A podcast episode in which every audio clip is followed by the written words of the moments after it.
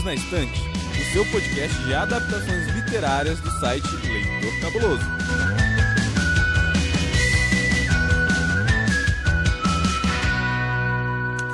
Olá, cabulosos e cabulosas! Sejam bem-vindos a mais um episódio do Perdidos na Estante, esse podcast dedicado às narrativas e suas adaptações para cinema e televisão.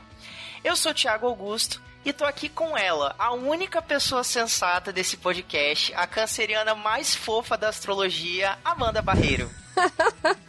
Obrigada, Thiago.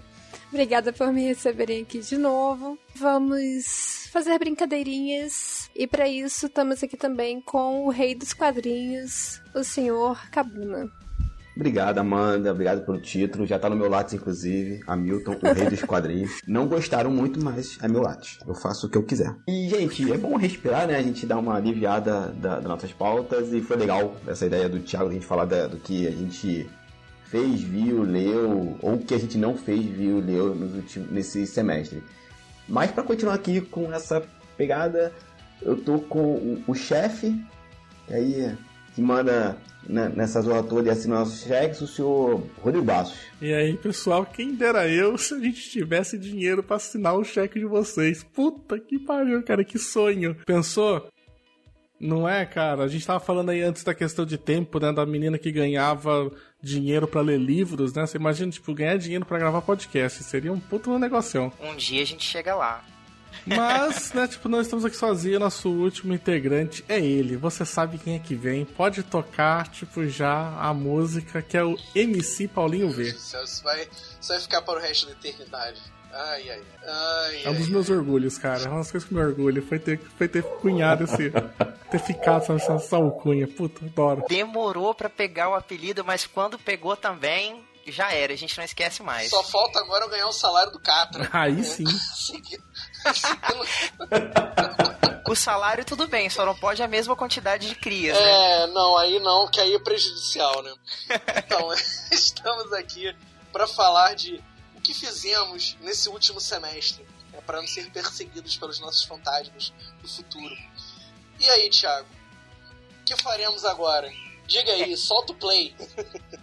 É isso aí, MC Paulinho V. E ouvinte, nós reunimos os cinco cavaleiros de Atena para uma missão especial, como o Cabuna, Paulinho V também anunciaram aí. Nesse episódio de indicações, a gente se propôs a responder a famosa tag dos 50%, uma brincadeira muito popular no meio literário e cujo objetivo é apresentar as leituras feitas até agora, até a metade de 2021. Para você que está chegando agora, seja muito bem-vindo, muito bem-vinda, muito bem-vinde. Aqui no Perdidos na Estante a gente lança um episódio novo toda quinta-feira, sempre comentando sobre um livro, sobre uma adaptação para o cinema, televisão ou outras mídias. Então não vai faltar dica de leitura, filme, série para você. Podcast devidamente apresentado, vamos dar início ao nosso bate-papo. Lembrando que esse episódio vai ser mais livre, pode até rolar um spoiler mais leve, mas nada que vá comprometer a nossa experiência literária ou audiovisual.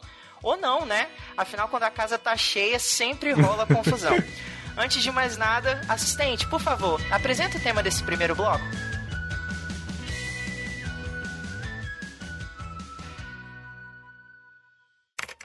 Nesse primeiro bloco, nossos amigos apresentam suas leituras do primeiro semestre de 2021. Tem fantasia, ficção científica, literatura nacional e até quadrinhos chineses. Se liga nessas indicações. Então, para a gente começar a nossa brincadeira, eu quero fazer uma pergunta para ele. Ele que é o usurpador deste podcast, ele que não se contentou em dar o golpe lá no Covil de Livros, ele veio aqui destronar a Domênica do, do Perdidos na Estante. Senhor Baço. Meu Deus do céu. É isso então. Senhor Basso, eu quero saber de você. Rolou alguma descoberta bacana agora em 2021? Você descobriu algum autor novo esse ano? Alguém que você não conhecia? Não. Essa descoberta, Basso, o usurpador. assim, Acabamos não. todos de descobrir, né? É. Eu descobri uma autora nova por conta do Pindorama, que é outro podcast daí que eu participo, que a gente fala sobre contos publicados em revistas digitais gratuitas. Eu li um conto da Ana Luísa Silva, um conto muito, muito bom, que eu recomendo bastante. Tá de graça, inclusive, para vocês lerem. Ele está na revista Escambanáutica número 1, que se chama Monstros do Mar Tem Mãe. É um conto bem bacana, assim, bem intimista, e eu gostei bastante da escrita delas. Foi uma escrita, como posso dizer, ela deixou bem próximo as coisas, sabe? Apesar de ser uma história muito simples, um pouco aterrorizante, contou com uma intimidade tão grande que você se sentia ali naquelas rodas de fogueira mesmo. Ela tá, já lançou outras coisas, né, que eu tô indo atrás, e é bom a gente ficar de olho daí, tipo, nela. E como é que rolou essa descoberta? Foi por conta do Pindorama, que a gente tava indo procurar sempre contos novos, pra gente poder tratar em, em, revistas novas, né, que estão sendo publicados. E aí a gente foi dar uma olhada na Escambanal tinha lançado o primeiro número, tem três contos no primeiro número e a gente eu gostei bastante desse primeiro e a gente acabou até gravando. Eu acho, eu não sei desse quando for ao ar esse episódio já vai ter sido lançado ou não. Bem, mas aqui então, chega de falar também aí sobre mim. Eu sei que o Kabuna tem alguma resposta também pra gente aqui nessa tag. É importante lembrar que a tag tem várias e várias perguntas, mas assim, o podcast só tem uma hora, então a gente não vai fazer todas. Mas eu queria perguntar pro Cabuna, livro ruim de um autor que ele gosta e que ele leu nesse primeiro semestre de 2021. Eu sou um cara que gosta muito de ficção científica, eu gosto muito do Philip K. Dick. E assim que eu cheguei em Portugal, o primeiro livro que eu comprei foi um dele que em português de Portugal ficou O Tempo dos Simulacros. O original dele é o The Simulacra, é um livro do 74, se eu não me engano. Esse, não, perdão, 64. E eu peguei assim, né, com sangue nos olhos. Falei, Felipe K. Dick, tem pouco não li nada dele, vou ler. Nossa. Cara, é, o que você não sabe é, é essa da uma fase ruim. É, eu reparei. Porque assim, esse livro ele era uma noveleta e que depois ele foi trabalhando, trabalhando e pegando mais elementos, mais elementos, até que transformou nesse romance. E a premissa é bem interessante, assim, porque, hum. como tudo que o Dick fez na vida, vai dialogar com política, com questionamento de autoridade, com o que é a realidade. A gente pode definir o Dick é um cara que está questionando o que é a realidade, tanto a realidade concreta como o que a gente chama de realidade interior. Ele está questionando isso o tempo todo. E esse livro é o seguinte: o que aconteceria com uma sociedade onde, sociedade não, né? Os Estados Unidos eles se tornaram um país matriarcal. Ela é uma rainha, por assim dizer, né, por falta de uma expressão melhor, e que o presidente, ele é escolhido, que vai ser o marido dessa mulher, ele é escolhido por voto popular. E é isso. A ideia do livro é essa, e como a sociedade reage a isso. E você tem as castas, algumas pessoas têm acesso à informação privilegiada, outras não. A ideia é bacana, mas a execução é tão ruim, porque assim, ele foi pegando ideias muito boas, e foi jogando, e foi jogando, e meu irmão, não vou responder nada não. Vai. E se eu responder? Eu vou responder de forma cagada. Tô nem aí, isso aqui. O personagem morreu? Morreu mesmo. Morreu como? Morreu porque Deus quis, e eu sou Deus, eu mato, e segue a vida. Ô louco, nesse naipe? Nesse naipe, nesse naipe. Ele conta é, ele uma tem solu... uns livros assim. Ele encontra uma solução aqui de poderes mutantes muito tirado da cartola. Tem um personagem que é esquizofrênico, beleza, ele passa o tempo todo com essa, esse problema. Do nada, ele é um mega mutante nível ômega dos X-Men. Eu, que porra é essa, meu irmão? Sabe? E nada é explicado e o cara resolve tudo. É um deus máquina meio disfarçado. Assim, eu até escrevi no meu blog sobre esse livro, uma decepção que eu tive, porque tinha um potencial para ser uma boa história. Muitos elementos que você vê que o Dick tirou do caderno de ideia dele e jogou lá dentro, não amarrou nenhuma, terminou de qualquer maneira publiquei, ganhei meu dinheiro e vida que segue, assim. Duas informações Lá vem básicas. o defensor do Felipe é. K. Dick. Lá vem. Não! Lá vem agora não, defender pior o que não. queridinha. Depois Pior que reclama não. depois quando Pior- eu fico defendendo o nome do vento. Mas não pode falar. que não. fala do meu princeso Felipe K. Dick. Pior que não. A Amanda sabe que tem uns dois ou três livros do Philip K. Dick que eu só não dei zero porque não tinha zero. É. Quem quiser ler material do, do Philip K. Dick, eu recomendo pegar só o material da Aleph. Todo o material que a Aleph publicou, do K. Dick, é muito bom. Curadoria excelente. Podia ser um publi da Aleph assim. Podia, imagina. Aleph, patrocina a gente, a gente nunca pediu nada. Patrocina Mentira, a nós. gente já pediu várias vezes, mas você nunca aceitou. Então, tipo, aceita dessa vez. É só que é, o Bic, os Sete Estigmas de Palmer Eldritch, Android Sonham com Ovelhas Elétricas, são os melhores. Infelizmente, não, a Aleph não é a única que publica Dick no Brasil. Então tem outras editoras que publicam. Por exemplo, a Suma. A Suma publica também Philip K. Dick no Brasil. Só que a Suma pegou só a rabeira do, do Philip. Dick. Só livro ruim. Não tem um da Suma que eu posso falar assim. Ah, esse é legal. Não, não tem. Vou lembrar os nomes. agora. Espere agora pelo verão passado. Nossa senhora, tem dos piores vilões que que eu já vi na, um dos piores antagonistas que eu já vi na minha vida. Vontade de matar o cara com 50 Meu apunhaladas. Então é um bom vilão. Não é? Também não tô Não. entendendo também. É, como assim? Não entendi. Acho que ele cumpre bem o papel, né? Ele não é um vilão desenvolvido, ele é só um vilão babaca. Ah, eu achei Ah, que tá. o cara que você queria matar era o Philip K. Dick. Meu Deus, né? Amanda no leve shade, né? E assim, e continuando nossas tags aí, né, da maluquice da vida, vamos falar com a canceriana com o coração de ouro, algo que o Thiago falou assim. Não é tanto assim não, depois a gente vai descobrir isso mais pra frente. Vai ter outra reviravolta nesse programa da Amanda. Gente. Aguenta aí, aguenta aí, ouvinte. Fica aí. Esse é episódio de respiro e revelações. Você pode acabar sem ar ou, né? Nossa. Exatamente. Dona Amanda, o que que você leu assim de melhor nesse 2021? Olha, de melhor, eu li alguns, mas eu escolhi aqui um livro que chama Memória de Babel, que é a continuação de uma série que eu acho assim, extremamente subestimada aqui no Brasil, e é a série da Passa Espelhos. Da Cristelle Dabos, é uma série francesa. Infelizmente, muito pouco conhecida, muito pouco divulgada por aqui. Até que essa continuação, que é o terceiro livro, A Memória de Babel, não é o melhor da série. Porém, no conjunto da obra, foi uma das leituras que mais valeu a pena até o momento. Porque, além de desenvolver a história, e aí eu iria precisar falar da série como um todo, e não quero dar spoilers e revelações aqui adicionais, mas ele desenvolve muito bem. Ele começa a responder todos os questionamentos da série, que eu acho muito válido, muito interessante, muito bonitinha a série também, porque, né, já falaram aí, eu sou uma canceriana com coração fofinho, eu gosto de coisas fofinhas também. É, ela é muito comparada a Harry Potter. Mas não é bem assim, vai numa direção diferente depois do comecinho. Eu gosto de como ela desenvolve muito bem os personagens, traz esses segredos e essa trama com investigação, com suspense, com momentos românticos, com momentos tristes, com momentos felizes. E tudo isso muito bem costurado, muito bem amarradinho eu quis usar esse espaço para enaltecer essa série que é totalmente subestimada. Eu só quero falar uma coisa. Pode falar. Harry Potter sem Harry Potter é golpe. É golpe. Puta, Cara, não, mano, é eu por tava me isso que segurando. não é Harry Potter, gente.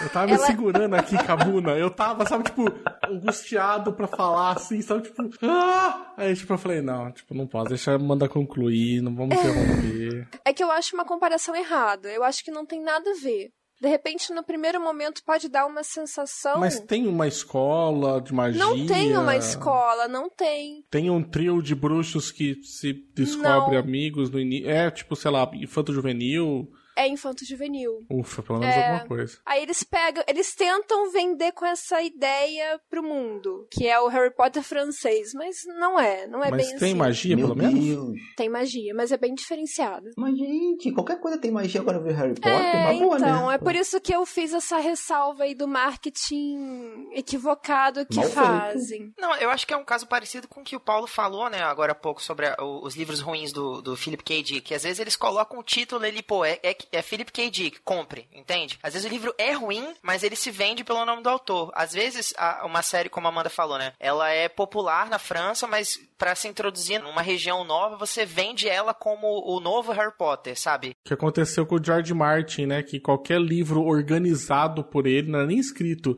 organizado. Tem o nome dele gigante É. na capa, assim. Mas isso é uma mania. Você tem que você é obrigado a associar um livro a alguma outra coisa. Olha, esse livro, ele é tipo, sei lá, é, ele é tipo Tipo a roda do tempo, só que bom. Olha só, não vamos começar com isso. O nome do vento pros trapalhões, entendeu? Como assim? Esse livro existe? Eu quero. Quero, já quero. Pelo amor de Deus, se alguém ainda não escreveu. Eu quero na minha vida até segunda-feira. O que eu gosto da Amanda, a Amanda é a pessoa mais polida da- do, grupo, Sim. né? Assim, ah, é o marketing equivocado, editora. Não, é marketing ruim mesmo. É Não, é uma jogada suja pra tentar associar alguma coisa que vendeu muito. É por isso que, Amanda, você tem que participar de todos os episódios mesmo. Alguém precisa Sim. ser a voz sensata Sim. dessa, dessa parada. Desculpa ter sobrado pra você, mas sobrou. Porque senão é só tiro, porrada e bomba. Alguém tem que fazer o contrapeso, né? Ainda bem que você chegou, Amanda. Eu- o, meu, o meu pó de fada já tava quase acabando. Paulo, Você leu Oi. algum livro numa sentada só esse ano? E, e, assim, até uma coisa curiosa, ela acaba se encaixando em uma das perguntas que a gente acabou não respondendo da tag de 50%. Qual o livro favorito seu? Qual o livro de autor que você não conhecia? Encaixa em vários. Coringa. É, eu gosto de trazer material que seja nacional. né? Apesar de que a gente acaba sempre lendo muito mais coisas americanas, de outros países, né? Mas é sempre bom a gente falar de autores, autores nacionais. Na outra brincadeirinha que a gente fez no início desse ano, eu falei de um quadrinho também. Aliás, fica aqui o meu cumprimento à VEC, que tá com uma curadoria muito boa, não só para livros, como para quadrinhos. Eu tô falando do livro dos barcos, de um autor chamado Marçal. Um quadrinho que é muito maneiro. É uma história autobiográfica, fala da experiência de vida dele. O Marçal, ele era um professor, ele era um ele tinha toda uma vida construída, toda certinha, tinha sua casa, tinha esposa, e um dia deu uma louca nele, ele já tinha essa vontade e ele queria ter um barco. Aí ele comprou um barco e a partir daí começa uma série de desdobramentos. Por exemplo, ele decide de uma hora para outra assim: "Ah, vou viver, vou viver andando por aí, quero mais viver nesse mundo regrado, né?" E aí ele é, abandona o trabalho dele, essa decisão dele afeta o relacionamento que ele tinha e ele acaba se separando e ele pega o barco e vai andar pelo mundo. E a narrativa é ele comentando como que foi isso, por que, que ele decidiu isso, né, é, quais as experiências, quais as dificuldades. Imagina assim, ele é um cara que, apesar dele gostar de, de, de barcos, ele não tinha o conhecimento técnico disso. Ele não sabia como consertar um barco, ele não sabia, é, sei lá, os equipamentos necessários, os cuidados que ele precisava ter. Então, a narrativa vai mostrando, é, a partir de erros e acertos, como que ele vai se fixando nessa vida. Né? E, e, e, essa é uma narrativa que ele vai comentando, ele vai comentando tam, que, que surge dos comentários que ele faz no blog, no, no Instagram dele. Fala blog, no Instagram dele. Ele vai colocando. E esse quadrinho, ele está sendo produzido ainda, porque durante a viagem ele vai e desenha. Né? Ele vai produzindo os rascunhos dele enquanto ele está viajando, observando paisagens, ou, sei lá, é, imaginando uma situação, sabe? A arte é linda, linda, linda, linda demais, sabe? É, é toda aquarelada, é, não tem aqueles efeitos digitais que a gente está tão acostumado a ver hoje, nos que parece que é, tá em tudo que é quadrinho hoje, efeito digital, não tem nada disso sabe? É, é, papel, pena, tinta, e é isso que ele vai fazendo. E assim, ter, é, não tem um final do quadrinho. Ele, vai, ele mostra um momento lá, é, qualquer, ele fala assim, olha, a partir de agora, e aí começa, parece que no final começa o período da pandemia. E aí ele, ele, ele tá no momento que ele é obrigado a deixar o barco para trás um pouco e ele vai caminhar na Europa. Ele vai fazer um, uma jornada, um mochilão Assim, eu achei o livro extremamente inspirador. Fala sobre liberdade, fala sobre essa obsessão que a gente tem por, pelo materialismo, pelos, pelos bens materiais, e o quanto ele se desapegou, sabe? Imagina, o cara tem toda a vida dele dentro de um barco. Sabe? Não é hum. nenhum transatlântico, é um barco comum. O Marçal, né? Eu conheço ele pessoalmente, tive essa oportunidade. E quem quiser conhecer mais o trabalho dele também com quadrinhos, ele fez um, um dos gibis mais bonitos que eu que tem da capa comics, que é Pedra Rara, que conta a história de uma favela mágica. E eu só posso falar isso, que qualquer coisa que eu fale a partir de agora é spoiler. Inclusive, esse, essa premissa gerou um RPG é, há pouco tempo. E ele tem um outro quadrinho muito, muito bonito também, chamado Galícia. Galícia, o, sim. Não, eu, eu nem sei se ele tem ainda como é que. Quem está produzindo esse quadrinho, mas é um álbum muito bonito. É um dos meus arrependimentos ter ficado no Brasil. Porque ele, o, como o Paulinho V falou, ele é completamente old school, assim. É aquarela, é, é. aquarela mesmo, é. assim. É nanquim, pirananquim. Inclusive tem em Galícias erros. Você vê que assim, que é uma mancha que caiu uhum. porque caiu e ele assim, ah, não vou retocar. Não vale muito a pena, a gente corre atrás. Agora a gente passa pro nosso querido Thiago. Fala pra gente aí se teve algum personagem que conseguiu conquistar o seu coraçãozinho, Com certeza, Paulinho. Olha só, eu vou fazer uma indicação dupla aqui, o ouvinte vai entender. O personagem que conquistou o meu afeto pertence a um manhua, quadrinho chinês que eu descobri por um acaso, por indicação de uma amiga. É, ela começou a assistir a adaptação desse manhua pra Netflix e ela me indicou, falou que eu ia gostar, não apresentou muito do enredo, mas me recomendou. Eu assisti o primeiro episódio, não curti muito, porque eu não entendi muito a mecânica, né, a mitologia por trás do enredo. Então eu decidi procurar o material original e surpreendentemente vem sendo uma das melhores leituras que eu já fiz na minha vida. Eu digo vencendo porque não está concluído ainda. O nome do manhua é Heaven Official's Blessing, ou na tradução A Bênção do Oficial do Céu. Dentro da cultura chinesa Nossa. é muito comum as divindades ascenderem quanto posições militares, né? Generais, soldados de alta ou baixa patente, assim vai. A história gira em torno de um desses oficiais, o príncipe Xi Liang, que era o amado herdeiro do trono de Xianli, que é a cidade, né? Tem um trocadilho com o nome deles. Ele ascende aos céus ainda muito jovem, por conta disso ele tem alguns problemas para se tornar um deus marcial. Então, por conta disso, ele acaba fazendo algumas passagens desastrosas nessa ida da Terra, porque eles entendem como céu, o que transformam ele num motivo de piada, de chacota entre as divindades chinesas, né, que são apresentadas ali no manhua. Por conta disso, em dado momento, para se redimir, ele tem que vir à Terra para exorcizar alguns espíritos malignos que estão ali tornando a vida dos humanos mais difícil. Numa dessas, ele acaba conhecendo um rei fantasma chamado Hua Sheng, que nutre uma paixão platônica e secreta por ele. Só que o Hua Sheng se apresenta como um humano comum. Em nenhum momento o Xia Liang desconfia, né? Os nomes são um pouquinho complicados e você vai pegando à medida que você vai lendo, mas em nenhum momento o nosso príncipe desconfia que ele está diante de um rei fantasma, né? De um demônio. E eles acabam desenvolvendo ali uma afeição muito bonita, é muito assim platônico, não é nada muito assim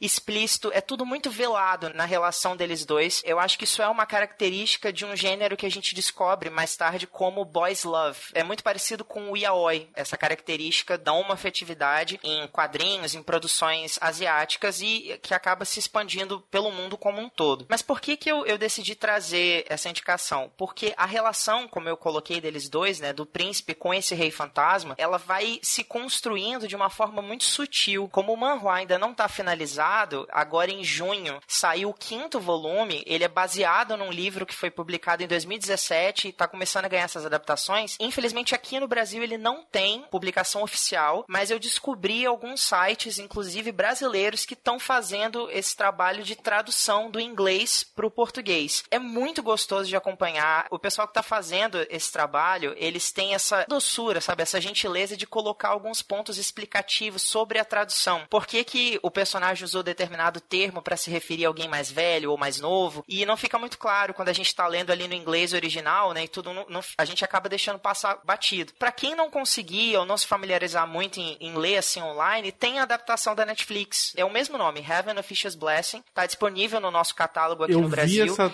porra, É o trailer dela, eu falei assim, mas isso é a cara do Thiago. E uma pergunta, Thiago. Você se apaixonou por algum personagem ou foi por, por esse background todo que você falou, assim? Que é, é bem interessante, eu vou assistir, vou procurar conhecer. As duas coisas, Cabuna. Ah, o tá. contexto, né, a criação desse gênero, mas também o personagem Hua Sheng, né, o Rei Fantasma. É porque ele, ele assim, como ele assume em num primeiro momento, eu acredito que isso não é spoiler, mas e- e- como ele assume no primeiro momento essa postura humana, ele não se apresenta como uma divindade quando ele está diante do príncipe, ele é muito assim protetor, o instinto dele é de um irmão mais velho ou de um amigo com quem você tem muita proximidade. Em dados momentos, a força dele, o poder dele se eleva em muito em relação ao- ao- aos poderes do príncipe, principalmente porque ele está começando a ascender como uma divindade. Isso é um paralelo muito próximo com o Neil Gaiman, Deuses Americanos, que os deuses precisam que você acredite neles para que eles existam. Na temática de Heaven Official's Blessing é assim também. Como divindade, tem que promover a sua fé pelos fiéis. Nossa, muitos sistemas de RPG também funcionam isso pra divindades. Que o poder da divindade está diretamente relacionado à quantidade de pessoas que oram pra ela, acreditam nela, né? Tipo, fazem ações em nome dela. Exato. E que me atraiu de verdade foi essa relação de carinho entre eles dois, sabe? Como que ele é protetor. Como- eu não sei explicar, assim, não é nada muito direto, sabe? Você percebe o afeto florescendo entre eles dois, não é nada muito explícito, assim, é muito sutil, construído de uma forma muito bonita. Queria destacar também aqui a questão da representatividade, sabe? Como isso é importante. Eu nunca tinha parado pra pensar nisso até ler esse manhua. Quando você tá lendo uma história como A Culpa é das Estrelas, por exemplo, acho que todo mundo aqui conhece o background, Sim. né?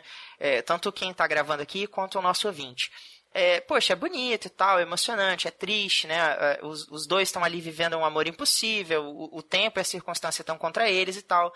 Mas eu acho que é muito mais significativo quando você reconhece o seu tipo de afeto dentro de uma história. Uhum. Quando você vê personagens que estão vivendo algo que você gostaria de viver. Porque, assim, percebem, é, é, quando você lê uma história entre muitas aspas, convencional, como a gente está acostumado a, a ver ser trabalhado, é uma coisa. Mas quando você entende dois personagens vivendo um afeto que é possível, sabe, e em torno deles não existe nenhum tipo de, de preconceito, de julgamento, ou pelo menos se existir, você vê os personagens lutando e vencendo em cima disso, isso é representatividade, sabe? Você se enxerga ali dentro. Você, você digamos assim, absorve aquilo ali com, com mais intensidade. Cara, eu me vi assim, colocando a mão no rosto, o olhinho brilhando, sabe? Como eu, eu nunca tinha feito por uma história até ler esse manhwa. Então, assim, por isso que foi tão significativo pra mim. Tô bem. Muito bem, então, encerramos esse nosso primeiro bloco e vou pedir para o nosso assistente apresentar aí, então qual vai ser a temática da nossa segunda etapa de discussão. Vamos lá, pessoal? Nesse segundo bloco, chegou a hora de falarmos de adaptações. Das páginas para a telinha, temos séries novas do Prime Video, animações japonesas no melhor estilo gore, séries para assistir com o mozão e MC Paulinho V rasgando o verbo. Confira agora. Então, gente, segundo bloco, vamos ter novas revelações aqui. A gente vai descobrir aqui quem matou a Dati Hotman. Era essa a revelação que você tinha que falou que tem uma grande reviravolta? É. Era essa? Não, a minha grande revela- revelação vai ser no terceiro bloco. Ah, tá. Já que o Sobato fez aí a pergunta, é, meu querido, me fala aí, teve alguma adaptação que você viu aí sem ter lido o material original? Olha, cara, várias, tá? Porque a gente vai, vai descobrindo muitas coisas.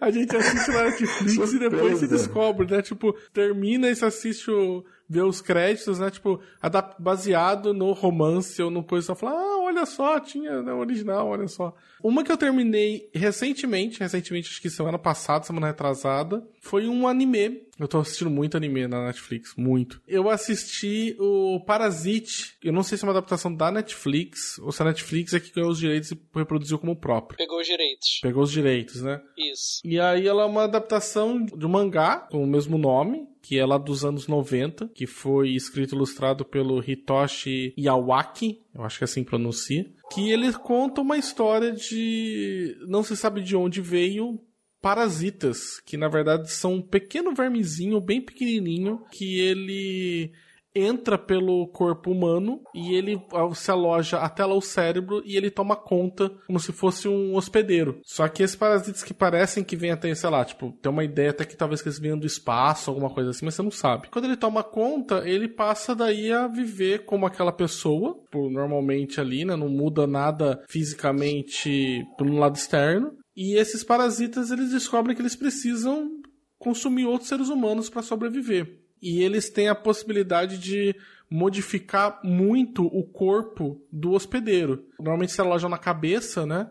E aí a cabeça, daí, por exemplo, se transforma de repente num tentáculo enorme com um machado na ponta. Tem reflexos muito mais rápidos e tem uma, uma resistência muito maior. Consegue esticar partes do corpo, sabe? Ele fica um. Ele dá um upgrade no hospedeiro, né? Acontece que o nosso protagonista, que aonde o, o um dos parasitas entram, ele entra, bate na mão do, do, do cara e ele consegue fazer um torniquete no cotovelo e a criatura não consegue subir até o cérebro dele. Né? Ele nem sabia o que, que era. Ele sabia que tinha um bicho e de repente entrou na palma da mão dele e começou a andar pelo braço. E aí ele tava ouvindo com os fones. Ele pega o fone e ele consegue enrolar no braço, fazer tipo um torniquete, pega uma faca para tentar tirar o bicho que ele tá vendo, né, que tá no braço dele. Com isso, o bicho, em vez de se alojar no cérebro dele, se aloja na mão direita O protagonista, ele não perde a consciência, ele consegue manter a consciência, só que aí o braço dele tem um, um novo ser que habita o braço dele, que é, ele chama de, acho que, Miji. M-I-G-I. Essa criatura daí acaba daí começar a compartilhar esse corpo com esse hospedeiro, e eles começam, tipo, tentando arrumar um jeito de os dois conviverem harmoniosamente, enquanto, obviamente, eles vão encontrando outros daquela mesma espécie, né? Outros parasitas. E esse bicho que não fica na mão dele tem o poder de modificar a mão dele. Então, por exemplo, cria um olho ali para poder ver as coisas, cria uma mão que ele pode criar e descriar a qualquer momento. A mão dele também pode virar uma arma, de repente, uma uma espada, machados, entendeu? Pode se esticar, né? E aí o anime fica muito nessa história, tipo, dessa relação simbiótica desses dois seres, que é uma coisa nova, porque os outros parasitas sempre ou eles morrem ou eles conseguem alcançar o cérebro e tomar conta do hospedeiro. Essa relação desse protagonista é a única porque ele está no corpo do hospedeiro, mas não controla ele. E aí você vai ter, tipo, um adolescente dos seus 16, 17 anos, né? E aí você vai ter daí, tipo, a relação toda deles buscando conviver juntos e buscando se manter vivo, porque outros parasitas, alguns às vezes querem matar eles porque, tipo, eles não são uma espécie correta, né? Tá, e outra coisa pra botar aqui Nossa, mas parece, parece assim, bem 10, só que sem o relógio e nível mais 18. é... E, o, e, ele, é, e, aí é muito engraçado aí, porque ali o, ele não controla o braço, mas aí o bicho sabe que ele tem que ficar em silêncio quando tá na frente dos outros, né? Mas aí quando tá sozinho é muito engraçado, porque daí o, o braço dele se estica, forma uma carinha com dois pezinhos, sabe? Tipo, duas mãozinhas assim, meio, meio que uma estrela do mar, assim, né? Sabe? Com coisa para ele poder conversar e aí, Gente, sei lá. Gente, mas isso é horroroso demais, assim. Você é diz bizarro. Que, você diz que, é... tem, que não gosta de, de ler terror, mas você vê esse tipo de coisa. Não, porque. Baixo. Olha, é eu, bem... eu tenho que concordar com a Amanda, cara. É, essa parte, é assim, ela é bem. Uh, bem suave, assim, né? Tipo, de, ah, de, suave. dele conversando. é, porque. Porque é tudo. Ele tem uma carinha bonitinha, sabe? Ah, tipo, tem uma carinha simpática, né? Não é. O que, ele, o que o Bássalo tá falando é que as outras criaturas não têm uma cara muito bonitinha. Não, não, não tem. tem uma as cara outras muito são simpática. Bem... A, a, cabeça deles faz aqueles tentáculos. Alguém já jogou Resident Evil? O, já. O já. 4, principalmente, que tinha aqueles bichos que quando você matava o zumbi, isso. explodia um negócio na cabeça que virava um, um tentáculo com umas é, facas na aí. ponta. É muito Que parece nojo. aquilo. É né? isso aí.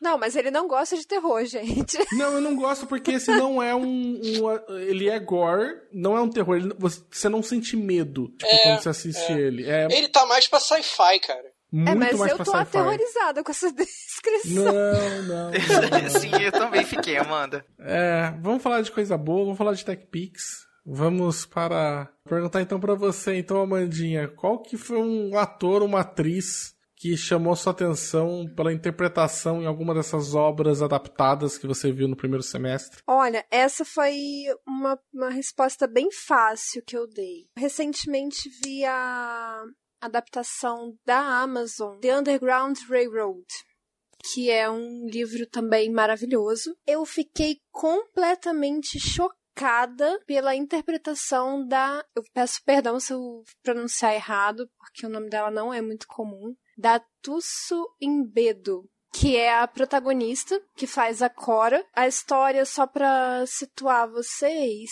se passa numa região dos Estados Unidos, do sul dos Estados Unidos, especificamente no começo na Geórgia, em uma plantação que utiliza mão de obra escrava. E a Cora é uma escrava ela é abordada por um outro escravo e eles decidem fugir. Então, a série, o livro, conta uma história, uma jornada pelos Estados Unidos escravagista, pela visão dos negros escravos, vai passando por alguns estados lá do sul até rumo ao norte, né, que é o objetivo deles, contando os horrores que aconteciam, a perseguição aos escravos, a questão dos caçadores de escravos que trabalhavam como caçadores, né?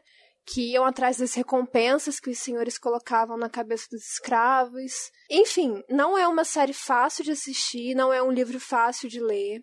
É muito brutal, tem cenas medonhas, medonhas, assim, de, de deixar você completamente despedaçado depois de um episódio. Mas a atuação dessa moça, que é uma atriz eu não vou dizer que ela é estreante, porque eu acho que não é o primeiro trabalho dela, mas ela é bem novinha, assustadoramente emocionante. ela me impressionou e, assim, de cara. Quando eu começou a série, eu falei, gente, que expressão dessa moça. Ela é maravilhosa. Maravilhosa. E essa série é maravilhosa. Já, pode repetir? The Underground Railroad.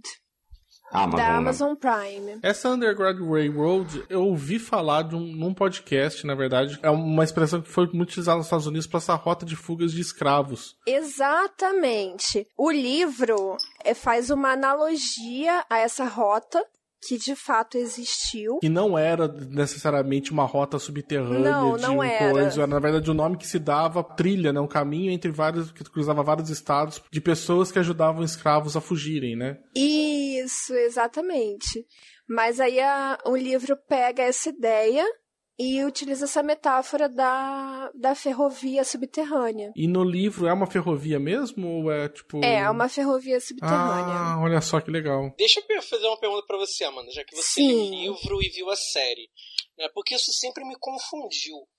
O The Underground Railroad, ele é classificado como ficção científica. E eu quero entender por quê. Porque, assim, pela sinopse, não dá pra, não dá pra matar. Caraca, é, isso é ficção científica. Não tem nada ali diz- dizendo que isso. E ele ganhou prêmios de ficção científica. Eu diria que ele tá entre o. É, o livro. Eu diria. Ele ganhou o Pulitzer, inclusive. Ele é um livro maravilhoso. Ele nasceu um clássico já.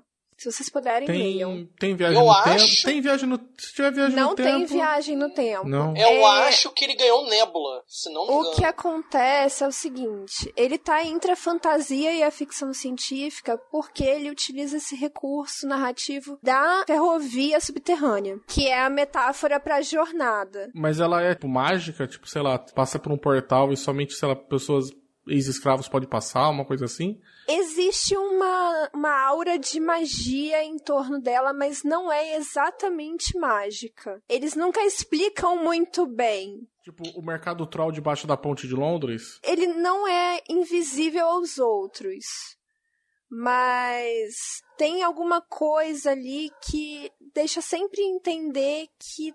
Ah, como eu posso dizer? Tem algo místico nessa Que ferrovia. ele não explica muito bem, igual Kindred. Ele não explica como ela foi feita, ela não, ele não explica é, quem fez essa ferrovia. Ele só dá a entender algumas coisas. Eu ia perguntar se é mais ou menos uma vibe do Outlander também, que embora tenha esse elemento fantástico da viagem no tempo, não é bem o foco. Tipo assim, acontece, ninguém explica por que acontece, mas o foco do enredo não é bem esse. É o que acontece com a protagonista naquela época. É que assim, o Outlander, ele se baseia em lendas do folclore escocês.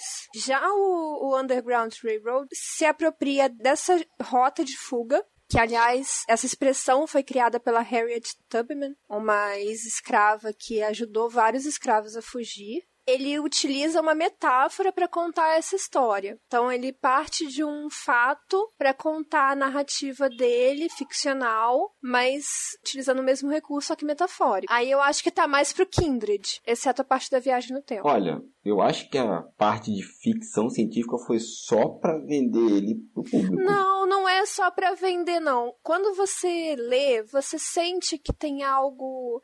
Eu diria que é mais pra fantasia do que pra ficção, Exato. tá? Exato. Eu diria que é mais pra fantasia. Mas você sente que tem algo ali que é inexplicável, que é algo mais místico. Então, é porque a, a ficção científica, pelo menos o que eu estou estudando nos últimos tempos, a gente parte de uma explicação. A, a história gira em torno de uma explicação.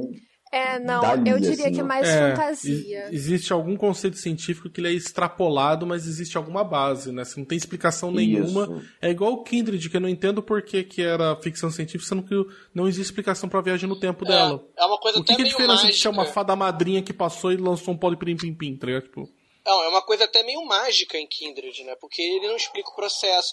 É só ela estar naquele lugar.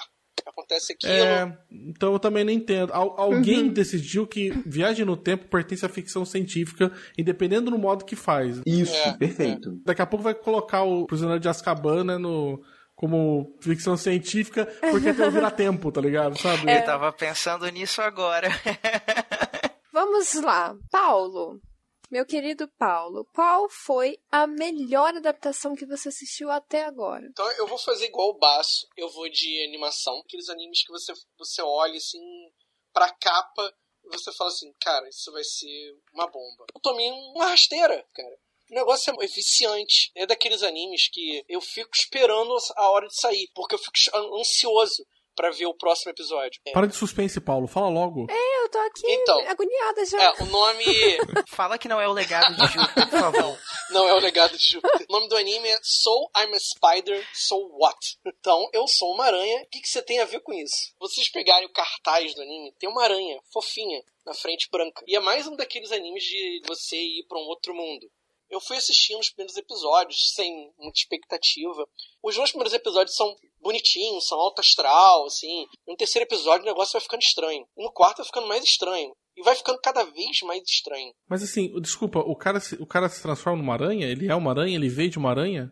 Ele tira fotos de si mesmo salvando pessoas? Paulo começa a contar as coisas e não, e não conta direito. Tipo, qual que é o principal? É uma turma de escola dessas de, de ensino médio. Tá tendo uma aula normal de repente passa uma luz, todo aquele bloco da escola desaparece e todos os alunos e a professora vão parar num outro mundo. Realmente, a luz faz barulho? efeitos, efeitos sonoros para você entender o que foi a luz. Eu gostaria tá que você repetisse o efeito sonoro, inclusive. Nossa. Refaz tá a sonoplastia. Não, não, precisa, não precisa não. A Amanda agora foi má, cara. Olha é, só. A gente tá corrompendo a Amanda. Malvado, por favor, Amanda, é, se mantenha pura por nós. Então eles vão parar no típico mundo de fantasia, com dragões, magia, espada, essas coisas. É o Harry Potter japonês. Cara, toda temporada tem. Toda temporada tem. Toda temporada tem. E aí, é, a gente tem dois núcleos narrativos né, específicos na história tem um, um, alguns dos alunos, e aí cada um deles vai parar em uma região diferente, e eles acabam se encontrando porque a professora ela tem uma habilidade especial dentro. Esse mundo ele funciona basicamente como, como se fosse um, um jogo mesmo. Né? É, por exemplo, cada, os personagens eles conseguem enxergar a barra de energia deles, a barra de MP deles, quais as habilidades. Nossa. Só eles que têm. Tipo Sword of. Sword, Sword Art, Art Online. Online. É, parecido. Nossa, eu amo esse anime. Ah, Aí o, o, espectador ele consegue ver. É divertido, porque lembra é, RPG de, de, de, videogame mesmo. Né? E todo, os personagens vão ganhando nível, vão ganhando novas habilidades. Eles compram as habilidades, compram, é, tem pontos para gastar nas evoluções. É bem jogo mesmo, né? E, e é bem uhum. visual nesse sentido. Então os personagens eles acabam sendo juntados pela professora. A professora ela tem uma habilidade chamada lista de alunos. lista de alunos. Caralho, mano.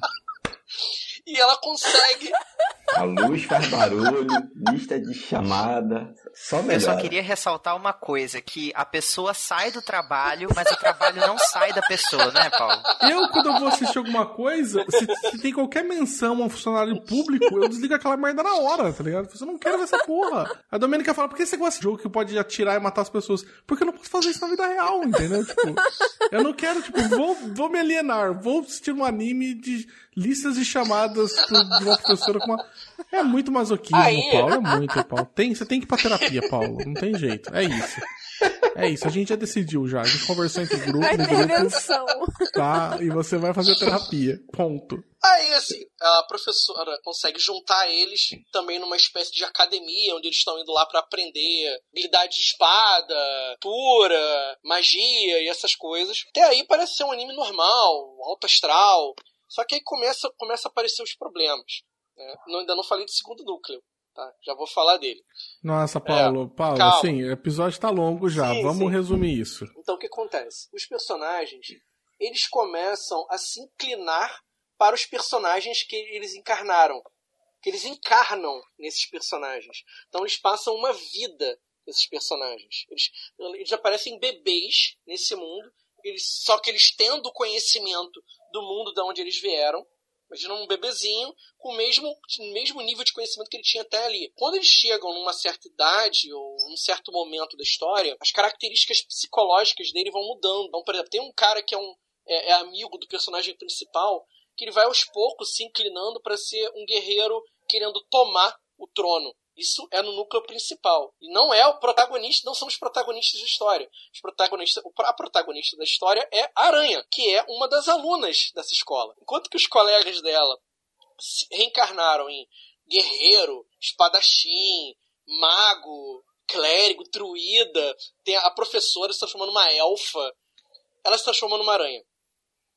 E aí, e não só ela se transformou numa aranha, como ela vai parar no labirinto mais complicado desse mundo. Ela vai parar no grande labirinto de Elroy. No, no, no ponto mais profundo do, do labirinto. Cercado. Mas eles não vão todos juntos Não. pro local, pro mesmo Então local? não eles posso, ficam não espalhados? posso falar isso. Aí eu vou dar Hum. spoiler. Tá? É, uma prole, é uma prolepsia. Vocês consultem o Wikipedia pra descobrir o que é uma prolepsia. Tá?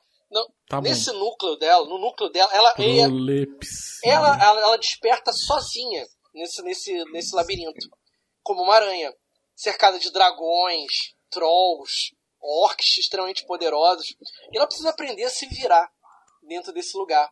E aí, rapidamente, ela, ela, ela, ela vivendo nesse lugar completamente despirocado, ela precisa desenvolver as habilidades dela, como uma aranha. E ela vai começar a devorar monstros, é, matar monstros. né? Tem, alguns, tem algumas partes desse anime que são. Assim, você fica tenso, porque tem episódios que ela quase morre de fato. Sendo uma aranha, qualquer chinelada já era, né, mano? É isso que eu ia perguntar. Ela é uma aranha gigante ou ela tem Pequenininha, tamanho ela é uma aranha pequena. Tem um Caraca. momento em que ela se encontra com um grupo de aventureiros dentro do labirinto. E ela não consegue falar humano. Ela fala o tempo todo, ela é um personagem extremamente prolixa no anime, mas ela, tipo assim, ela fala pra quarta parede, ela fala pra gente, sabe? Ela tenta falar com os humanos, ei, eu tô aqui. O mago prepara uma bola de fogo. O guerreiro começa a pegar a espada e corta duas pernas dela. É insano. E assim, ela vai subindo de nível. E aí você pensa assim, caraca, tem um momento que ela, ela aprende magia. Caraca, agora ela dominou o labirinto. Toda hora que ela ganha uma habilidade nova, os desafios que ela precisa enfrentar são triplamente piores do que ela tava. Ela só passa. Eu não quero Problema. mais ver já. Tava interessado pra ver, não quero mais agora. Só passa por problema. E aí, na história, é, tem, ela, ela precisa sair desse lugar. E aí ela começa a descobrir que tem pessoas administrando esse mundo. né? Ela se comunica com uma pessoa que diz: Ah, eu te reencarnei aí, nessa aranha. Por quê? Porque é divertido, cara. Você é divertida como uma aranha. Eu estou me divertindo vendo você Nossa. ralar. Sabe? E num outro núcleo de histórias, Nossa, não, Paulo. Chega, já tá bom. só vou dizer. Senão a gente vai É, ficar só no É, é, tem, Tem, tem a terceira parte ainda. E onde é que você assistiu? é, tem na Crunchyroll, tem todos os episódios lá. Mas ele é tranquilo de achar também. E você, Thiago? Estamos de novo aqui fazendo uma perguntinha pra você.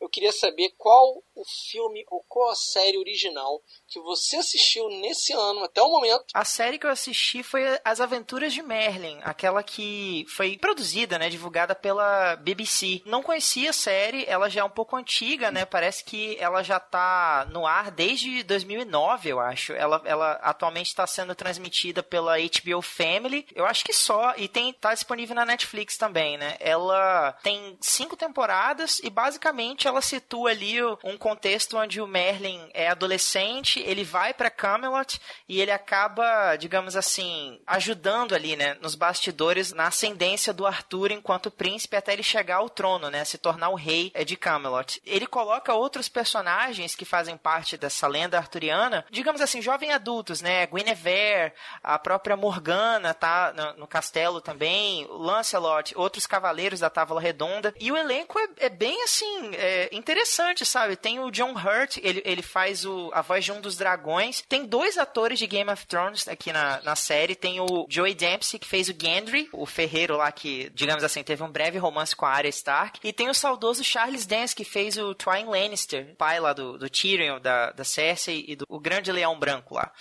E eu, eu, assim, eu não dava nada por essa série. Eu já tinha visto ela na, disponível no catálogo da Netflix muitas vezes, mas nunca tinha, assim, me proposto a assistir. E agora, nessas últimas semanas, a gente passou por uma fase meio complicada aqui em casa e eu, eu tava, assim, procurando alguma coisa leve pra gente assistir em família. E aí me veio essa coisa, assim, a, a- eu até comentei com a Amanda, eu tô muito na vibe de jogar jogos de aventura, é, tô completamente viciado e apaixonado por Dragon Age Inquis- Inquisition e eu queria ler alguma coisa, consumir mais coisa dentro de um cenário parecido com esse. Resolvi dar uma a chance a essa série, gostei muito e acabou me empolgando para ler mais coisas dentro dessa cultura da lenda do Rei Arthur. Inclusive, eu queria fazer um processo contrário aqui, pedir de vocês indicações. Não precisa entrar em muitos detalhes, mas tipo assim, se quiser jogar um título, pode ser um livro, um, um HQ ou uma outra série ou filme que retrata ali que vocês gostam e tal. Perdão, o, o que, essa coisa arturiana? Isso é pra gente? Isso. O Rei do Inverno, do Bernard Nossa, eu Cornwell. falar isso agora. Do Bernard Cornwell.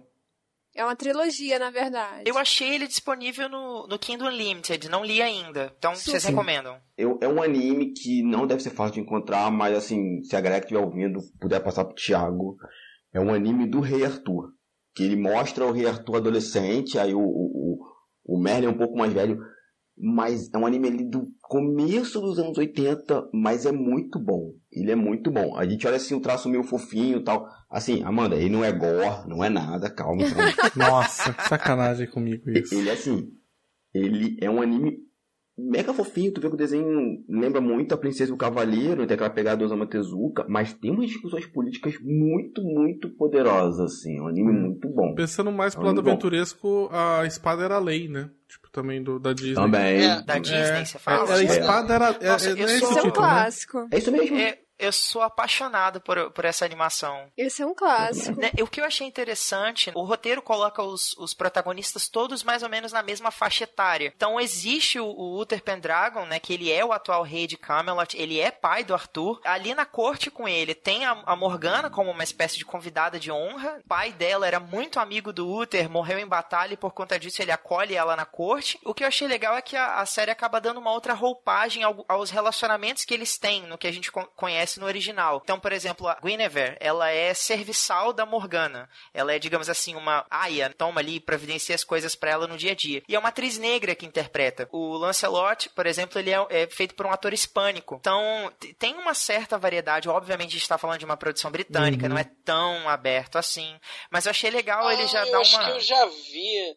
Eu já vi essa série há muito tempo É, ela, atrás. ela é bem antiga. É- Eu acho que ela é de 2009, se eu não me engano. Meu Deus. Eu acho que o- o- o- eu nunca tinha assistido. O Cabuna deu uma leve tremida com. É super antiga, é de 2009. Eu, tipo, deu um. Gente, 2009 é de 70 pra trás, assim, sabe?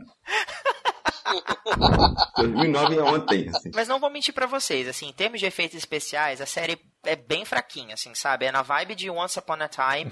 Once Upon a Time É. é até melhor, porque é mais recente. É, os dragões, assim, as criaturas fantásticas que aparecem na série, alguns efeitos de magia também são bem tosquinhos. Mas o enredo é bem divertido, as cenas de batalha são bem construídas, embora a censura da série seja, digamos assim, mais família, embora tenha Uhum. batalhas, não tem sangue, por exemplo. É uma coisa bem mais família, bem mais leve mesmo. Mas é divertido, assim, de acompanhar. Eu, eu, eu tô curtindo. Queria que fosse um livro. É, a química do, do, do- Arthur com, com o Merlin é muito divertida, cara. O Arthur começa muito como, como muito babaca. Príncipe Playboyzinho. Príncipe Playboyzinho. Aí você vê pela, lá pela segunda, terceira temporada ele evoluindo como personagem, ele, ele vira realmente um príncipe. Caraca, é muito legal. Então, seguindo e mantendo o nosso hype de discussão aqui, eu vou passar a bola pro nosso mestre, amigo, querido, Hamilton Cabuna. Responde pra gente. Nesse iniciozinho aí de 2021, você já tem alguma série que você tá assistindo com o Mozão? Tem alguma série que é só você e Luísa? Engraçado que a série que eu vou falar tem ligação com a sua. Uma das atrizes trabalha. É mesmo? É, é a senhorita Kate McGrath, que inclusive foi minha vizinha. Lá Aham. em. Jura? Como Juro. assim? Morgana. É, Você ba- foi vizinho dela? é, o- assim, o bairro que ela morava era do lado do meu bairro. Poxa Pô. vida, achei que era de Eu porta. também, porra, o Cabuna vai meu vizinho. Tipo, igual eu falei, tipo, só tinha que pegar duas conduções, mas eu chegava lá, tá ligado?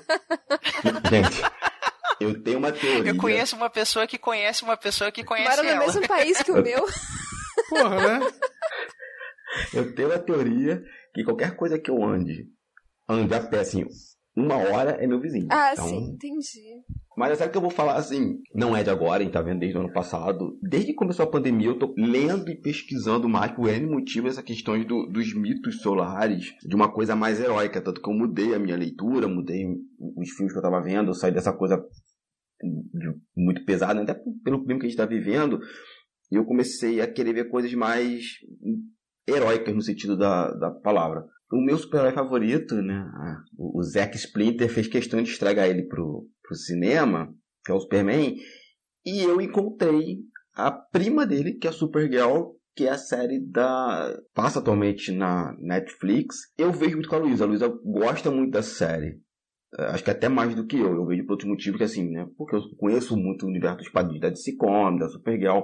Dá pra ver umas coisas ali que eles estão fazendo homenagem ao, aos fãs. Quando eles pegam alguns atores de séries passadas tal, ou alguns arcos de, de, de histórias que eles conseguem adaptar muito bem pra série.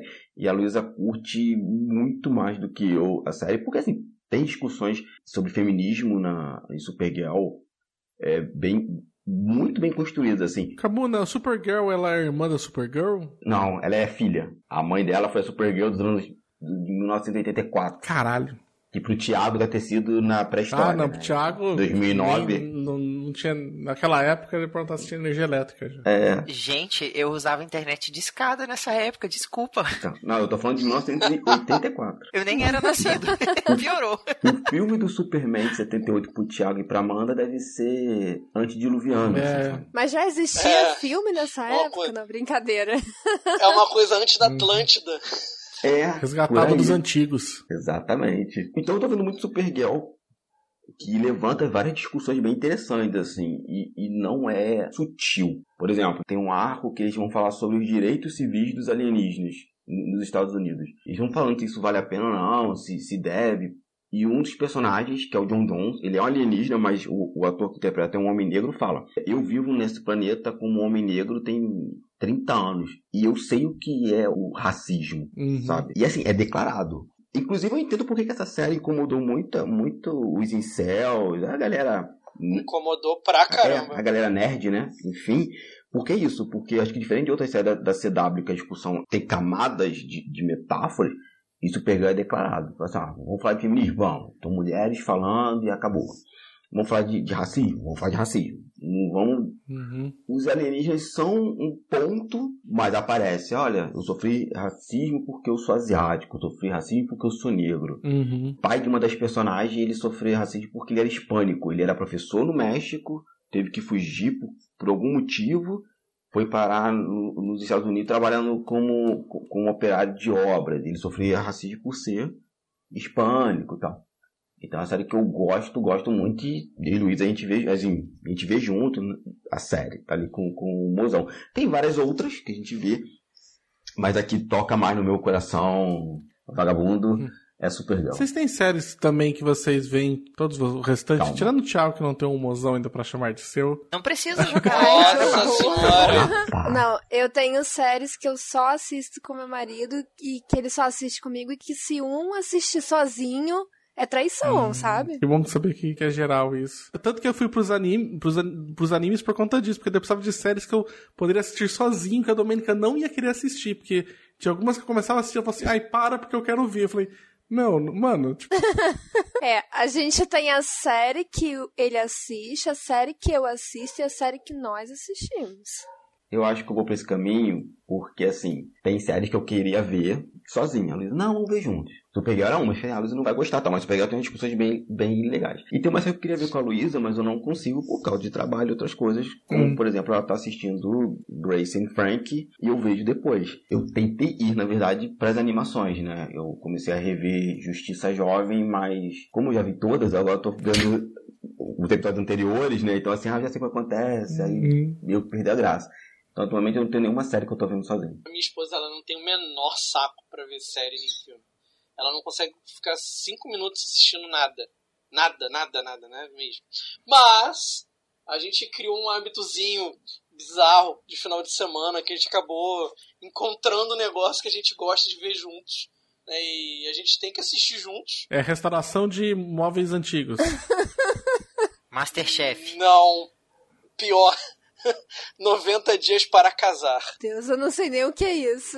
Eu acho que ela quis te dar uma dica, Paulo. Eu, eu ia falar isso agora. Eu acho que é uma indireta e você ainda não pescou. Mas a gente já casou, pô. Ah, eu não sabia. Mas é tipo assim, teve, teve festa, essas coisas assim? Sim, Ah, ela gostou tá, tanto entendi. que eu acho que ela quer de novo, Paulo. com toda a pompa. Na verdade, a gente gosta da fofoca mesmo, mas tudo Ah, bem. Mas essa fofoca é edificante? Não, é, é não, Isso é é, possível? divertido. é divertido. Tipo assim, é um reality show que tem vários casais que vão se encontrar em outro país ou outra cultura para se casar com outra pessoa que eles conheceram Gente, é um pela Big internet. Brother de Só que casamento. nessa temporada, Meu só Deus. que nessa, tem, nossa tempo, nessa temporada específica, nenhum casal dá certo. Nossa, não tem muito como dar certo, né, gente? Eu não queria falar isso não, mas... Por favor, Thiago, puxa pro próximo bloco pra gente. Assistente, traz pra gente o tema do próximo bloco. No terceiro e último bloco deste episódio de indicações, a gente confere o que está por vir no segundo semestre de 2021. Quais serão as escolhas literárias e audiovisuais dessa trupe de podcasters? O desfecho da tag você confere agora. Muito bem, então. Então, e começando o nosso terceiro e último bloco, prometo pra vocês que é o último, eu sei que o programa já tá longo. Queria começar perguntando para o senhor Cabuna. Que livro você precisa, você quer muito ler até o final desse ano? Esse é meu momento que eu revelo meus pecados e que eu sou banido do Perdido na Estante. Foi um prazer até aqui. Cara, se o Paulo ainda não foi, fique Ele tranquilo. quer ler 100 tons de cinza. Dan Brown. É, não, eu consigo, Bato, consigo. Eu preciso ler, em algum momento da minha existência, a Madame eh, Otávia Butler. Não, fica tranquilo, louco. Preciso. Mas tem algum delas que você quer? Tipo. Não, não, eu quero ler. Você fala assim, compra agora, ligue já, eu vou e compro agora. Não vou ligar, né? Olha, o Kindred- o pessoal fala que é muito bom. É. Ah, Ou a parábola do semeador. O pessoal também fala muito bem dele. Eu Acho que não, porque é sério, o Bass. É melhor ele ler um individual, sabe? Ah. Fechado. Kindred não é série, é volume É. É único? volume É único. volume único. Adoleu e adorou. Eu não li nada da Octava Butler, a- Octava Butler também. Tipo, acabou, não fica Ah, tranquilo. então não vou ser demitido. Ou vamos ser demitidos juntos. Não, não, fica tranquilo, eu Não, sou ele é o patrão, eu não chefe. posso demitir. Ele não- não- E Agora ele é, você não escutou falando que ele deu golpe nesse podcast? Ah, então tá bom. Então, Você tá seguindo o chefe, tá bem. Depois que o Thiago recebe umas invertidas, ele não entende o porquê, né? Nossa. Mas aí, gente, eu tenho esse pecado, eu não quero nada da Octavia Butler. Inclusive, eu tava ouvindo uns podcasts sobre ela e eu me senti tão assim. Falei, caralho, porra, eu tenho que ler essa mulher, cara. Por, por tudo que a pessoa discutiu sobre ela, É. eu me senti um merda. por Eu não- tava não assim lido, com assim. a Ursula Le Guin, a mulher mais foda da fantasia. da- E aí eu peguei, acho que foi o ano passado, eu peguei e li alguns livros dela, porque eu falei, meu, eu preciso, tá ligado? Tipo, e realmente são, são muito, muito bons. Inclusive, vi várias inspirações. Tradução, você descobriu da onde que Harry Potter foi chupado? Não só Harry Potter, o próprio Nome do Vento. É, pois é, né? A pessoa se entrega, não precisa nem falar É, eu não nada. vejo nenhum problema em ter inspiração, Paulo. Se for assim, toda fantasia vem de É, Tolkien, como né? dizem, né? Na, na natureza nada se cria, tudo se É, não copia. vejo pecado nenhum. Eu acho que ela sistematizou melhor essa questão, por exemplo, do Ursula Le Guin, do, da nomeação como ferramenta de enredo, mas magia por o nome verdadeiro das coisas, ele é uma, uma tradição mítica bem antiga, tá ligado? antiga. Não foi ela que criou, Uhum, né? uhum. Mas eu acho que ela Se sistematizou você va- melhor. vai pesquisar fundo né, na- nas culturas, você vai ver que é uma, é uma tradição já entender a, a magia das coisas pela essência, né? É pelo porque vem nome daquela e coisa de o nome tem poder. É, e aí entra num conceito bem antigo. Não é criação original dela também, não, tá? Mas ela conseguiu sistematizar isso numa história, Sim. e sim, aí por conta disso ficou a influência dela, porque ela conseguiu colocar isso num, num enredo, né? No O Feiticeiro de Terra-Mar. pessoal sacaneia a questão da, da escola de magia, que teria vindo de Terra-Mar, mas ela, a, a Úrsula nem passa tanto tempo Ah, na não. história, assim, na, pouco, assim. é. A Úrsula eu consigo tirar da minha lista de pecados porque eu tenho a mão esquerda da escuridão. Ah, também. Uhum. Aí eu li, eu falei, ok, já. Ela é Men- muito boa, né? Eu não consigo. Assim, eu ia falar que eu não consigo entender, mas é claro, a gente sabe o que, que é machismo, né? Agora, porque o que que essa mulher não foi. A gente não ouve mais dela na parte de literatura fantástica. Nos últimos 10 anos que eu comecei a ouvir mais dela vindo, mas assim.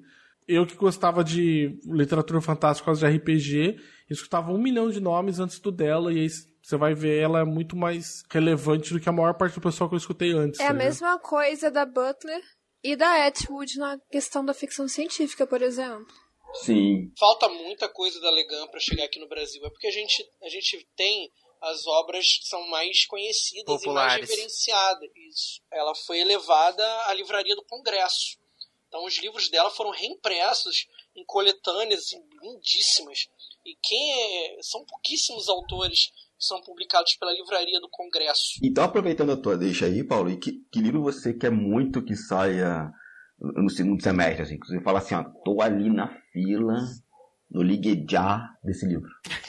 Eu vou roubar só um pouquinho e vou citar dois, porque na verdade um deles não sabia que ia ser lançado no segundo semestre, ele apareceu subitamente na pré-venda, eu já comprei. O que eu tava mais na, na fome de comprar, reedição que a JBC vai fazer de Náusica do Vale do Vento. Ah, em sete volumes. Cara, é muito bom, cara. Puta que pariu, cara. Que. que... Porra! Que a Conrad foi filha da mãe e só publicou cinco dos sete volumes e azedou a relação com a editora do Miyazaki. Por isso que a gente ficou décadas sem poder lançar nada do Miyazaki no Brasil. Peraí, tem um, é um mangá do Miyazaki, do estúdio É. Ghibli? É, É, Gente, não, É. onde, onde é Ah. que tá em pré-venda isso, pelo amor de Deus? na JBC. detalhe, a história é muito mais desenvolvida no mangá do que lá no filme. O filme, acho que tem só poucos volumes da, da história. São sete volumes de mangá. Ô Paulo, me tira uma dúvida.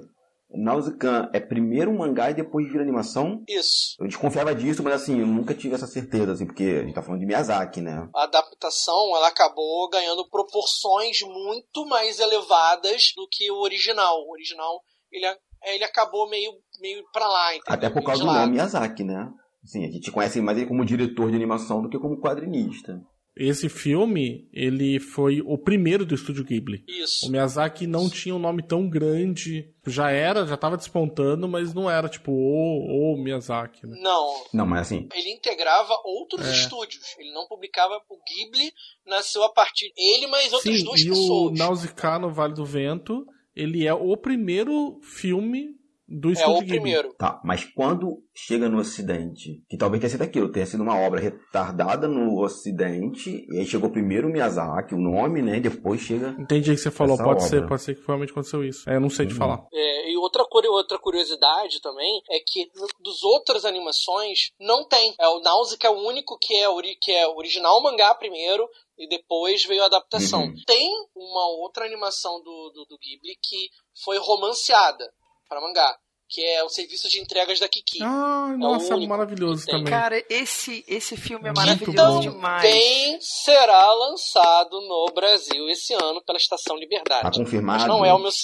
Está Tá, confirmado. é porque eu vi esse Tá. boato... É mangá que vai sair? É mangá. O segundo, a minha segunda, que era um, foi um quadrinho que apareceu do nada, de repente. Eu imaginava que ele ia ser relançado em algum momento, mas eu fiquei muito feliz que a Veneta vai trazer ele agora em julho, final de julho, que é Palestina, do Joe Sacco. O tijolão. Tijolão. Eu acho que pra mim ele é o cara que popularizou o gênero de quadrinhos jornalísticos Uhum, sim. um quadrinho sobre o período que ele passou na Palestina, observando a guerra entre árabes e israelenses. Eu já trabalhava para um grande jornal americano, não vou lembrar qual era, não sei se, não sei se era para o New York Times ou para o Washington Post, não vou lembrar. Ah, mas ele já fazia essa, essa, essa transição para o jornal e ele compilou tudo num, quadrinho sensacional. Tá? Vieram outros depois dele, mas Palestina é especial e a Veneta vai estar trazendo numa edição que acho que vai ter vários extras, vai ter muita coisa. Fazia muito tempo que ele não era reeditado. A última edição dele foi pela Conrad, pela finada Conrad, né? Que agora tá voltando, mas não é a mesma coisa que era aquele fenômeno que era lá atrás. Né?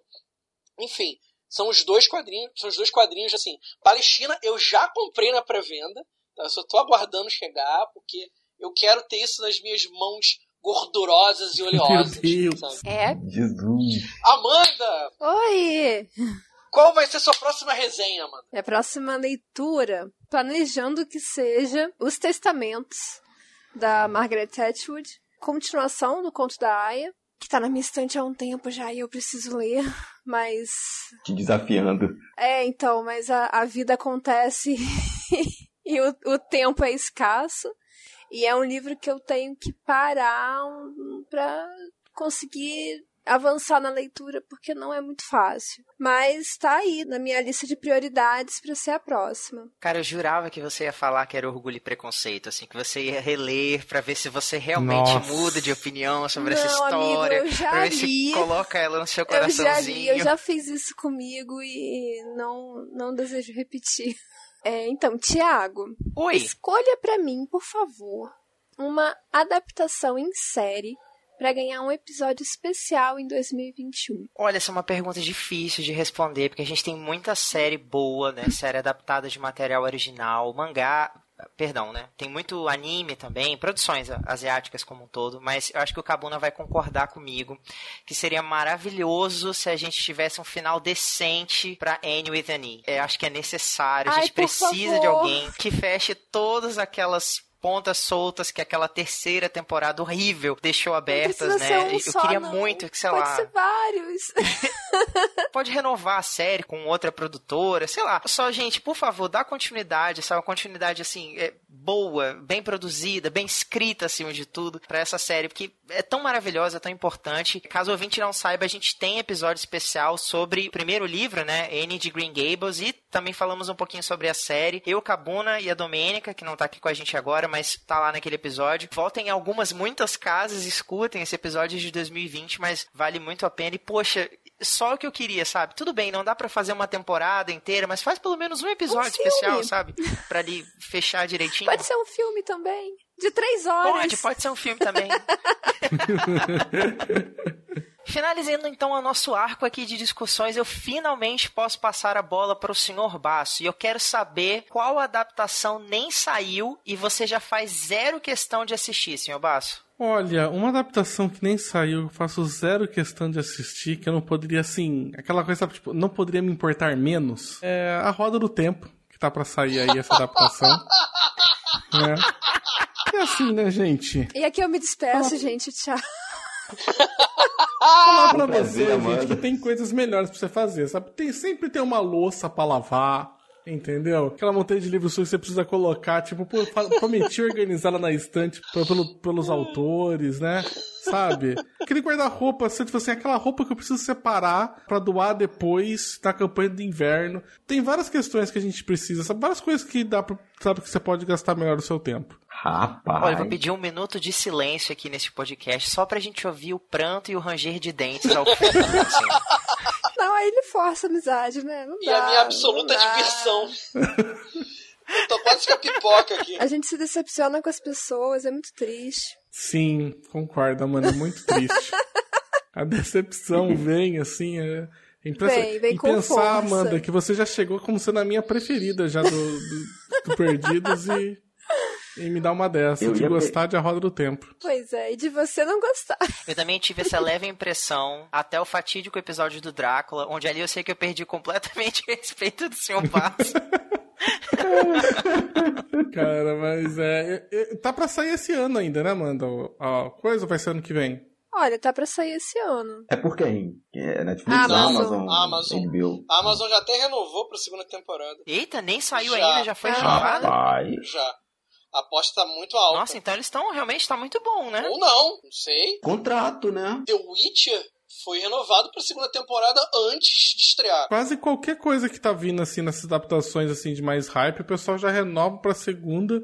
Acho que até meio que como estratégia de marketing, né? Tipo, de falar, tipo, gente, olha, já vai assistir, Tô tá dando ligado? confiança, tô passando a confiança pro público. Aquela postinha, né? Tipo, aquele pessoal colocando aquelas mais fichas na mesa, né? Tipo, É. confia em mim que olha que eu tô até investindo já numa segunda, né? Ó, vocês estão vendo lá, ó, a série é tão boa, né, eles já até assistiram, né? Não sei, né? Duvido Uhum. muito. Já estão renovando pra segunda, olha como tá muito bom. Ô, Paulo, Oi. só uma pergunta. The Witcher não foi pra terceira temporada da renovação, não? Não, tô falando da primeira. Quando saiu, a- quando ele Ah, estreou tá, a primeira, bem. já estava renovada pra segunda. Um mês, acho que um ou dois meses antes, eles já tinham renovado pra segunda, já. Direto, Tá. já. Mas tá aí um boato que tá indo pra terceira, que inclusive pode dar problemas na participação do, do Cavill como Superman no futuro aí da, da do Ah, não só isso, né? Como qualquer outra participação, né? Porque, tipo, cara, são vários episódios, eu não sei quanto Isso. tempo demora pra gravar. né? Ele é o protagonista, cara. É, Você- então, é. Às vezes você vai levar dias só pra gravar um episódio. Não, não, é porque você falou daí, isso me veio na cabeça agora, mas. Anyway. The Witcher foi uma série que eu precisei assistir duas vezes pra conseguir entender, Não foi, porque não não, foi, na primeira não não, fez por sentido. isso, não, Thiago, falando sério, não foi a, a por questão isso, Thiago. Não, obviamente que Thiago, tem alguns não elementos ali que isso distraem bastante vezes, Eu assisti duas É vezes, verdade. não é mesmo? Ah, Thiago, não. Não mete essa, Thiago. Eu entendi, na verdade, mais assim, na segunda vez a questão da linha temporal da série, porque eu já assisti prestando atenção nisso. Ah, Mas na, na agora primeira você vez. falou por que que você entendeu na segunda, prestando atenção. Tudo se explica aqui Isso, nesse podcast. porque- Sim. É, Presta isso aí. atenção. Exato, pois é. coisa, Eu falei né? assim, gente, mas peraí. Primeira Isso vez aí. foi só pra. Só pro deleite, né? Depois. Tá certo. Tá Não certo. te julgo não, não te julgo Você não. viu The Witch, Thiago? Vi. Você, você se lembra daquela criatura assim? Que criatura? Tem uma criatura assim nessa série? Você tem certeza? Não é a mesma série que eu assisti. Eu só me lembro de um homem alto com os olhos amarelos, Cabelos sabe? brancos. Hepatite o nome disso.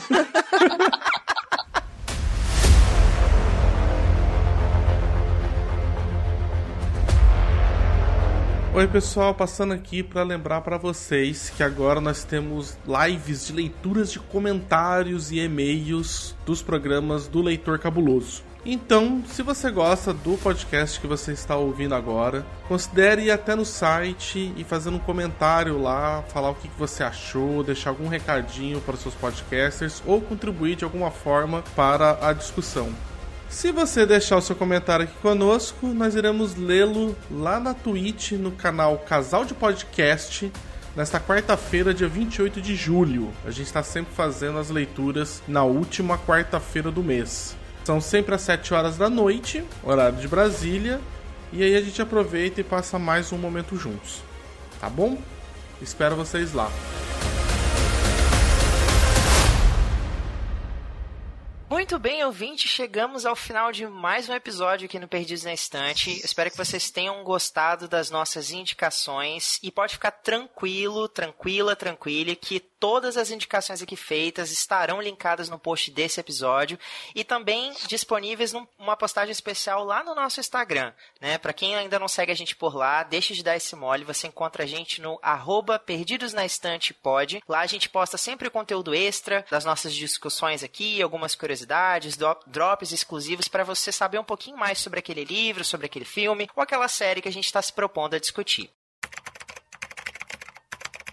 Contribua para novos episódios do Perdidos na Estante em catarse.me barra leitor underline cabuloso ou no PicPay. Se você é das redes sociais, nos encontre em twitter.com barra perdidosestante e instagram.com barra perdidosnaestantepod. E antes de a gente se despedir completamente, senhorita Amanda Barreiro, por favor, quem quiser saber um pouquinho mais sobre a sua vida virtual, o que você produz, o que você lê, onde é que a gente pode te encontrar? Bom, vocês me encontram por aqui no Perdidos, lá no Ficções Humanas também, junto com o Paulo. E também no Instagram, que eu sou a arroba manda barreiro. E você, Cabuna? Eu tô aí nas internets dessa vida, de meu Deus e de minha deusa, lá no turnolivre.com.br, no Quadrinhos e Narrativas, onde eu falo sobre os quadrinhos independentes e a cultura pop nacional. De vez em quando eu ofendo algumas pessoas, mas isso é detalhe. Tô no meu blog, hamiltoncabuna.wordpress.com, na minha plataforma, Totix, totix.com, lá tem quadrinhos digitais, por enquanto tá 0800, mas em breve a gente vai começar a ter uns valores bem interessantes aí pra galera. E no meu Instagram, que eu tô lá postando fotos de meus desenhos, e eu tenho que botar fotos dos meus gatinhos que o pessoal pede. Não sei porquê, mas o pessoal pede. E você, senhor Paulinho V? Além do funk, você tá onde? Além do funk, além do funk eu ainda não recebo por isso, vocês podem me encontrar no Ficções Humanas, no www.ficçõeshumanas.com.br e nas redes sociais também, agregadas ao site no arroba ficções humanas, no Instagram e no arroba ficções humanas no Twitter e aqui no Perdidos, sempre ranhetando e rabugentando. E você, nosso querido chefinho baço, diga aí pra gente, depois de né, fazer a tomada de poder, como que a gente te, te encontra nessa internet meu Deus? Vai ter volta, tá, Thiago? Eu sei que foi você que arquitetou essa, tá? Você viu que colou o Paulinho V, né? Eu vou arrumar um negócio pra você. Você só. Vocês podem me encontrar principalmente no Twitter, que é o lugar que eu habito. Eu estou lá como arroba senhor baço, né? Senhor escrito por extenso. Nas redes do Leitor Cabuloso, também no arroba Leitor Cabuloso, tanto no Twitter quanto no Instagram. Eu também acabo, às vezes, respondendo por lá. E convidar vocês para ver o nosso canal lá na Twitch, que a gente está fazendo algumas coisas eu com a Domênica, né, no twitch.tv barra casal de podcast. A gente faz as gravações das recompensas do Escolha do Ouvinte lá, a gente faz edição de podcast, às vezes eu edito algum podcast aqui da casa do leitor lá no, na Twitch, se vocês quiserem ver como é que faz. A gente conversa de sextas-feiras sobre filmes e séries com o Frango, né? Então, o canal da Twitch também tá bem bacana. É de terça a sexta à noite. A gente tá. Quase todas as terças a sextas a gente tá fazendo alguma coisinha. E o senhor, então, senhor Thiago, como é que a gente pode se encontrar também na, nas internets? Olha, ultimamente eu ando muito low profile, assim, né? Tô fugindo um pouco das redes sociais. Mas um projetinho que eu comecei recentemente, tô dando continuidade, é um diário de leituras que eu fiz no Instagram, que é o arroba um leitor casual. Eu tô intercalando leituras com algumas sessões de comentário. Então é um projetinho que tá bem no começo, mas tá, tá sendo bem legal de, de fazer. E tô sempre aqui, no Perdidos na Estante, às vezes como participante, às vezes como host, mas o importante é que a gente tá sempre lendo no nosso ritmo, sem deixar deixar a peteca cair de alguma forma. Muito bem, ouvinte, na semana que vem a gente vai começar um arco inteiramente novo aqui no Perdidos na Estante, não é isso, Paulinho V? Nesse novo arco que está entrando agora, vocês podem, vocês podem esperar algumas das nossas adaptações favoritas da década de 80. Talvez alguma coisa com animais aquáticos, talvez alguma coisa com superstars do rock que já nos deixaram, talvez alguma coisa com crianças divertidas fazendo coisas divertidas, só que sem, sem autorização dos pais. Esses são alguns dos spoilers dos nossos próximos episódios. Estamos aguardando todos vocês com todo o nosso carinho e nosso amor. Baixem, fiquem ligados nas nossas, nas nossas redes sociais. Se, se inscrevam lá no Spotify também. Muito bem, ouvinte, muito obrigado por ter escutado esse episódio até aqui. A seguir, você fica com o nosso assistente para descobrir como ajudar os projetos do Leitor Cabuloso. E na semana que vem a gente volta dando início a esse novo arco. A gente se vê lá. Um abraço, tchau, tchau e boas leituras. Você acaba de ouvir ao Perdidos na Estante, tag dos 50%. A apresentação é de Senhor Baço, Thiago Cordel, Hamilton Cabuna, MC Paulinho V e Amanda Barreiro. Pauta de Tiago Cordel. Assistente Leonardo Tremesquim. Edição Senhor Baço. Este programa só foi possível graças a contribuições dos nossos padrinhos e madrinhas cabulosas e cabulosos que contribuem conosco todos os meses no Catarse e no PicPay. Nosso muito obrigado para o Abner de Souza, a Alessandra Rocha, o Amauri Filho, o Caio Amaro, a Carolina Mendes, a nossa querida Carol Vidal, a Cláudia Rodrigues, ao nosso escritor Clécius Duran, a Deise Cristina, a Edgar Egawa, Igor Bajo, a Janaína Vieira, ao nosso comentador oficial Leandro Gomes, ao Lucas Domingos, a belíssima da Bento, ao Luiz Silva, a fofa da Marina Contradovic, a Marina Jardim, Melissa de Sá, o Nelson Rocha, a Priscila Rubia, o Ricardo Brunoro, o Rodrigo Leite, a Nilda, a Nilda, querida Nilda, ao Sidney Andrade, ao Thiago Rutger, ao Fofo do Erechu, a Fernanda Cortes e a Aline Bergamo. Nosso muito obrigado.